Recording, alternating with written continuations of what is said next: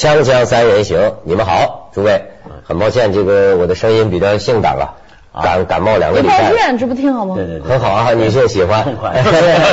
哎，我是对你感冒啊，他一来啊，就会让我们这个联想到最近的这个许多人、许多事啊，比如说是谁睡了我的老公，谁睡了我的丈夫啊。找出来告诉我。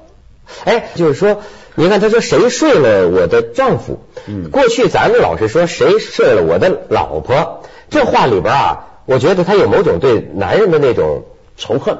也不是仇恨，就就是你不仇恨啊不是女人归男人所有，而是男人归女人所有的意思。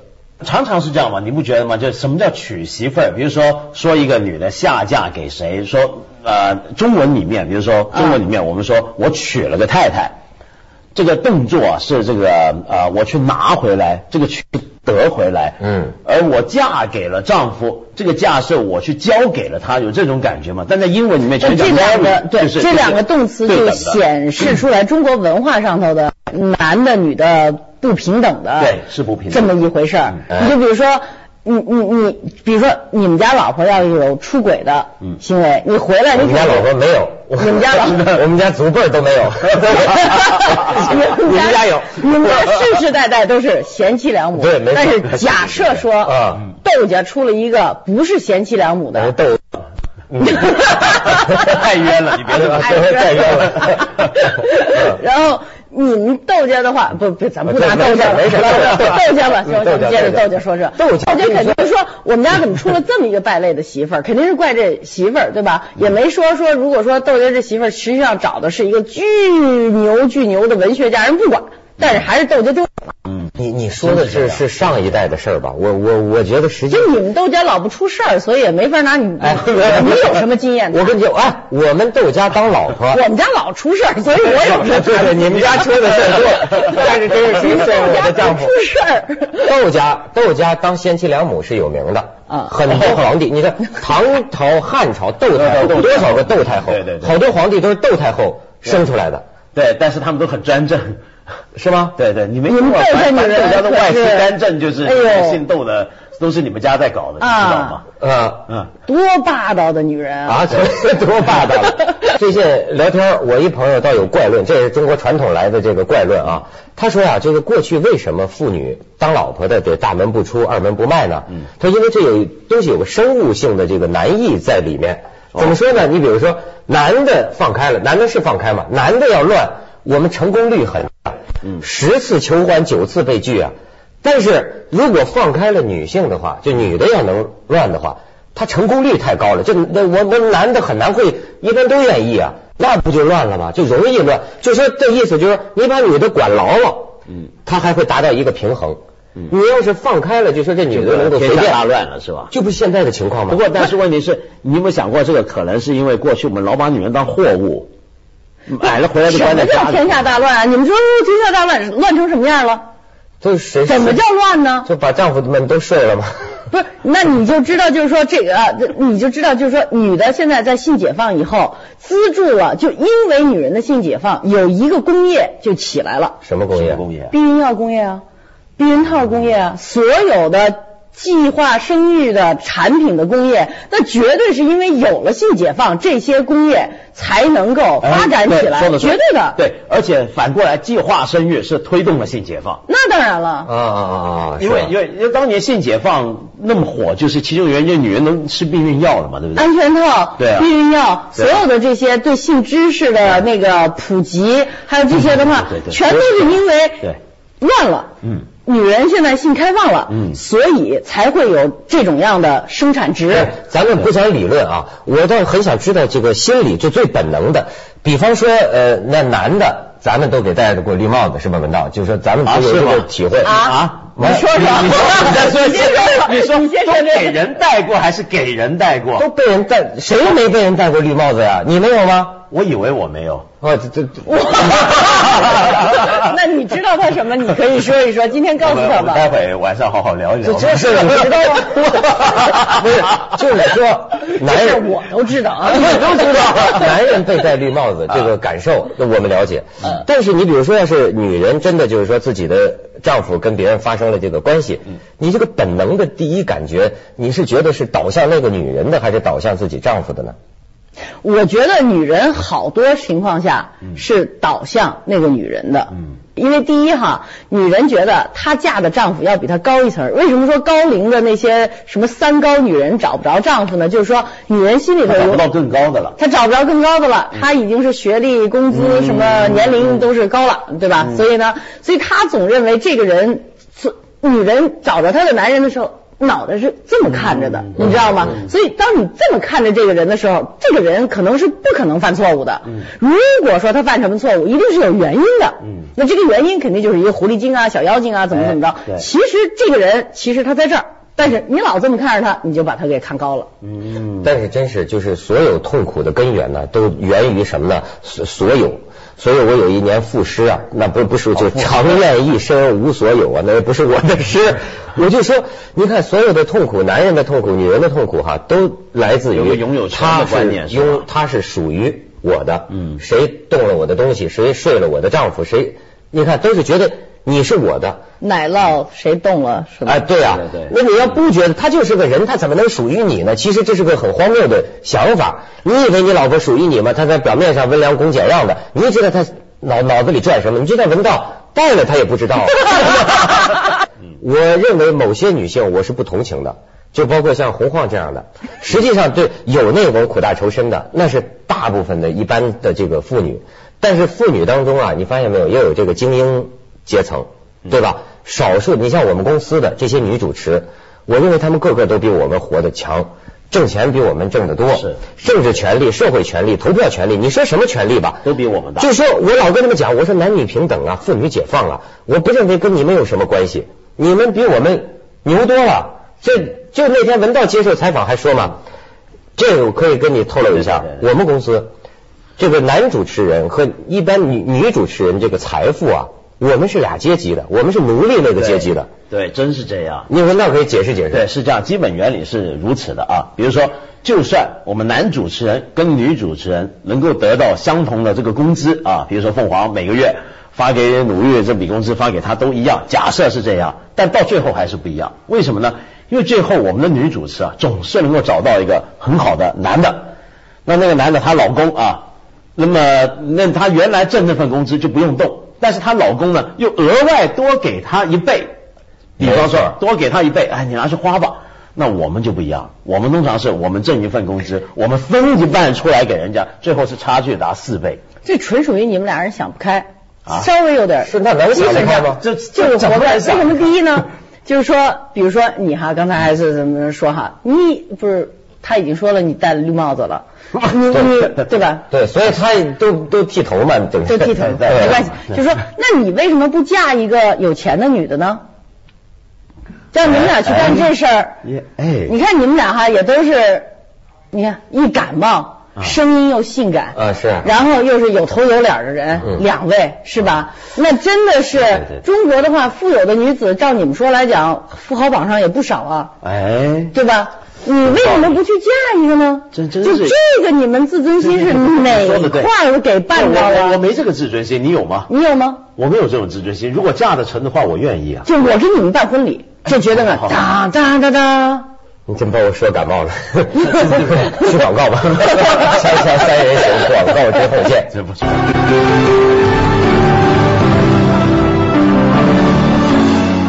所以其实，在我们凤凰卫视，这个男人跟女人之间的矛盾很深，就主要是一种仇富的这个情绪。对我们像也有仇富对，最近有一个消息出来，我又感到酸楚了，是吧？那平常跟我那么好的鲁豫，上了福布斯富豪排行榜了，对，这能让人心理平衡吗？一样在一个台里工资，哎我给你支招支招，啊你嫁给他呀。不，那我得给打死。你嫁给鲁豫，你想多大的新闻？台里头肯定高兴。她老公我们一块儿较量过，身体比我好。这个从那个我们是，对对。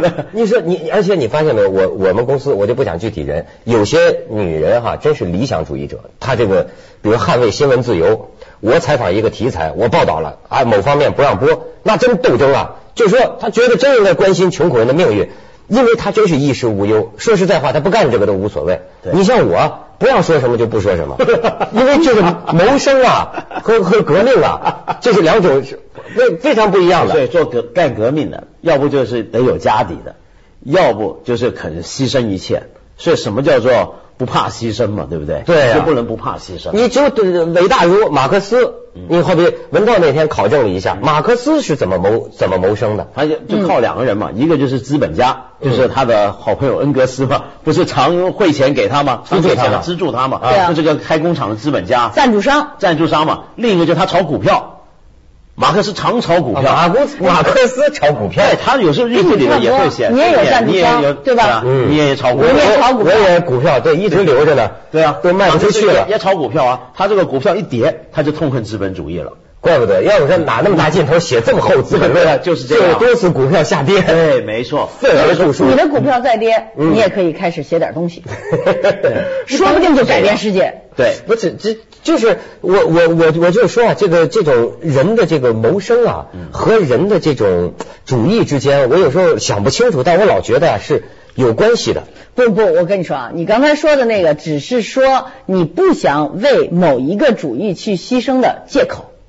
这就是窦家人比较狡猾的地方，比较典型的地方，比较典型的地方，嗯，就是因为什么呢？其实你现在去牺牲也行，也行，只不过呢，你觉得你还不够，你还得要把你的财富还没上福布斯，对你还得把这再翻一倍，嗯，其实我觉得就是您这种思想的窦老师哈，就是说。再翻一倍，你可能又觉得还不够，所以你就不是那种愿意为什么事儿做牺牲型的那个人，你总是这山看着那山高的。比尔盖茨啊，呃，最近那不就成了全世界的雷锋了吗？都学习他嘛，就是感觉倾家荡产了，就是全给你，不是，这只给女儿留一百万还是一百五十万的钱？一百五十万美金，其他的全是做做好事去了嘛？因为他去年不是。这回的福布斯这全球富豪排行榜，他照样是排全球第一嘛。但是同样的另一个排行榜就是排这个捐钱捐的最多，他也是排全球第一嘛。因为那天我才看一个访问，就访问他弄了个什么呢？就是他去了一个呃印度一个贫民窟，嗯，一个贫民窟，然后去了那个贫民窟呢，就进了一个破屋，进了那个破屋之后呢，就坐在那地上，那地上的水啊，你想看那是个烂房子。地上有积水，外头是垃圾，就十几二十个女人就围着他跟他太太坐，他也就盘腿那么坐在地上。他在坐在那干什么呢？就是当地人在跟他解释说，我们这现在有个计划，就是我们大家都想自己干点小买卖，改变生活，要搞什么样什么样的贷款，而这个贷款计划正好是他资助的，所以呢，他来听取报告。其实是你看他这个动作，我觉得很特别。很特别在什么地方呢？就是以前很多传统的富豪啊，特别是我们中国人啊，捐钱这是个什么概念？比如说在香港这样啊，捐钱的概念就是我我我我得做善事，做善事呢，我这个钱就捐出去，捐了，听说这个机构不错，我捐了就成了，就算了，我也不管他其实做什么事儿。比方说。有些人就是捐钱到大陆某个基金，据说是去搞教育的，那笔钱到了后来混成什么样，他也不知道，对不对？反正捐了，啊，报纸上登了，我们也握过手拍了照了，那就行了。但是呢，比尔盖茨这些新一代的，我觉得这新一代富豪概念不一样，他的概念是，我得干个善事，是得我有兴趣，我要改变世界，我要改变世界。你比如说比尔盖茨，他就很清楚，对，我要改变就第三世界的贫穷跟医疗问题。我就干这个，然后我还研究这数字啊什么我都掌握。我这个基金会我得自个弄，像跟他干买卖一样那么去干。你说你到这个什么浙江是见过一个什么大户人家的这个？就浙江湖州那时候有中国的就是丝绸，就是中国的丝商全是从那儿开始的。就那儿的大户人家的话，收书呃办学校，就这种样对文化的呃。做贡献的话，因为中国人还是儒家教育嘛，就就读书这件事儿哈。嗯嗯嗯，很重要。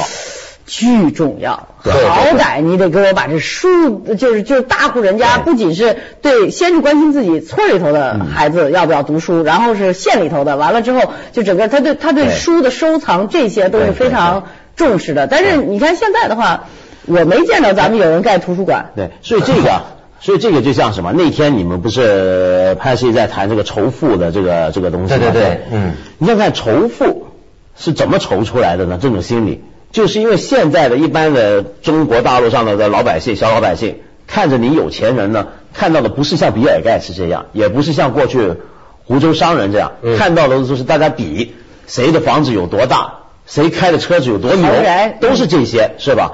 那有没有想过，就是过去的中国的商人，或者像现在这些西方资本家，其实他们都很懂得什么叫和谐社会，怎么叫搞和谐社会？和谐社会就不要制造阶级矛盾。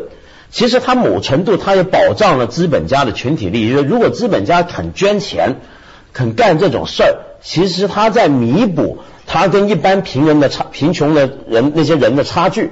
你看比尔盖茨是世界首富，嗯嗯嗯，那么他现在捐出来的钱要比世卫组织搞医疗的钱还多。他现在捐这些钱，他在干什么？他不就在弥补他的这个阶层跟全世界最底那个阶层的差距吗？还还还有一种情况，嗯我我那天这个看一本书，说现在中戏学的那个表演理论是什么？呃呃，前苏联的那个，嗯嗯斯斯斯坦尼是什么斯基啊？斯坦尼斯拉夫斯基，某个司机 斯坦尼斯拉夫斯基 表演理论啊，司机写本书，嗯就叫《我的艺术生活》，对讲他一个亲戚。我觉得他这个书啊说的挺有意思。他说现在在俄罗斯。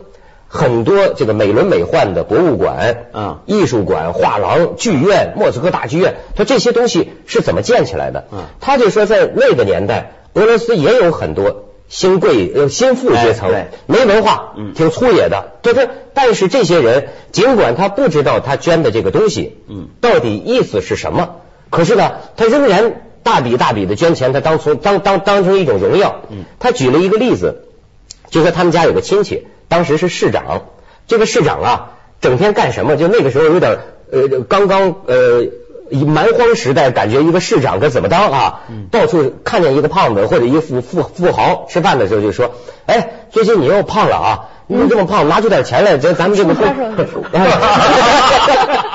就 最近你又胖了，而且咱们有点这个困难项目啊，这个 需要你捐钱。行行行然后那个富富豪，你看他这个人品，就说你给我鞠三个躬，你就能看到我钞票的颜色。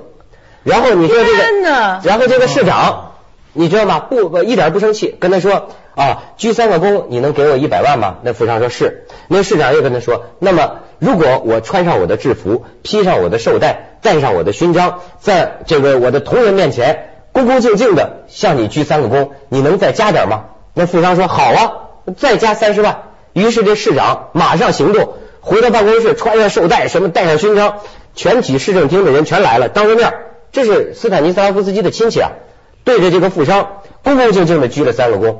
这富商这个时候傻了，他发现这成了这个市长的英雄事迹美谈，当场签发支票一百三十万卢布吧，应该是一百三十万，然后全场给他们家这个市长嗯鼓掌。鼓掌。嗯然后呢，他说这个富商一度很恼怒，嗯直到他在建起来的这个艺术馆里嗯担任了一个职务之后。他又开始乐不滋滋的，他找到了自己人生的方向。嗯这富商没什么文化，整天往这里边转，整天就越来越喜欢这个东西。嗯你看这个故事，我觉得好像哎，很好听，很很有意思，很有意思。咱们去一下广告，锵锵三人行，广告之后见。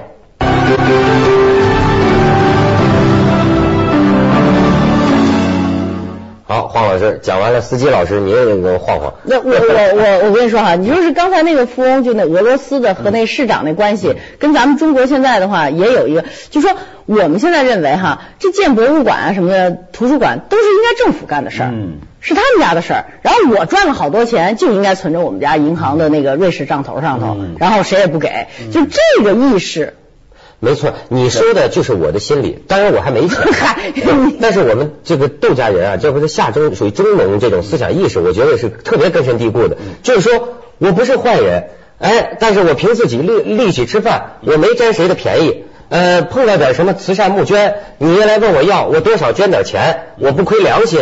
呃就是，哎，你发现没有？我我们家的人就是不过说起来，对，现在就是我们很多公共建设或者搞慈善，就一般很少看到那些富翁主动出来捐。但是我发现是不是有这么一个理由啊？我记得前年南亚那个大海啸的时候，不是那时候就全球呼吁赈灾吗？海啸出来捐的富翁不少，因为海啸能有新闻效益。对对对你要是拿一个民间的一个给民工的学校，你去试一试，嗯没有新闻效益的。但是我有时候我看过一个访问，忘了那时候是哪一个富翁啊？不知道是张朝阳还是谁啊？可能不是他。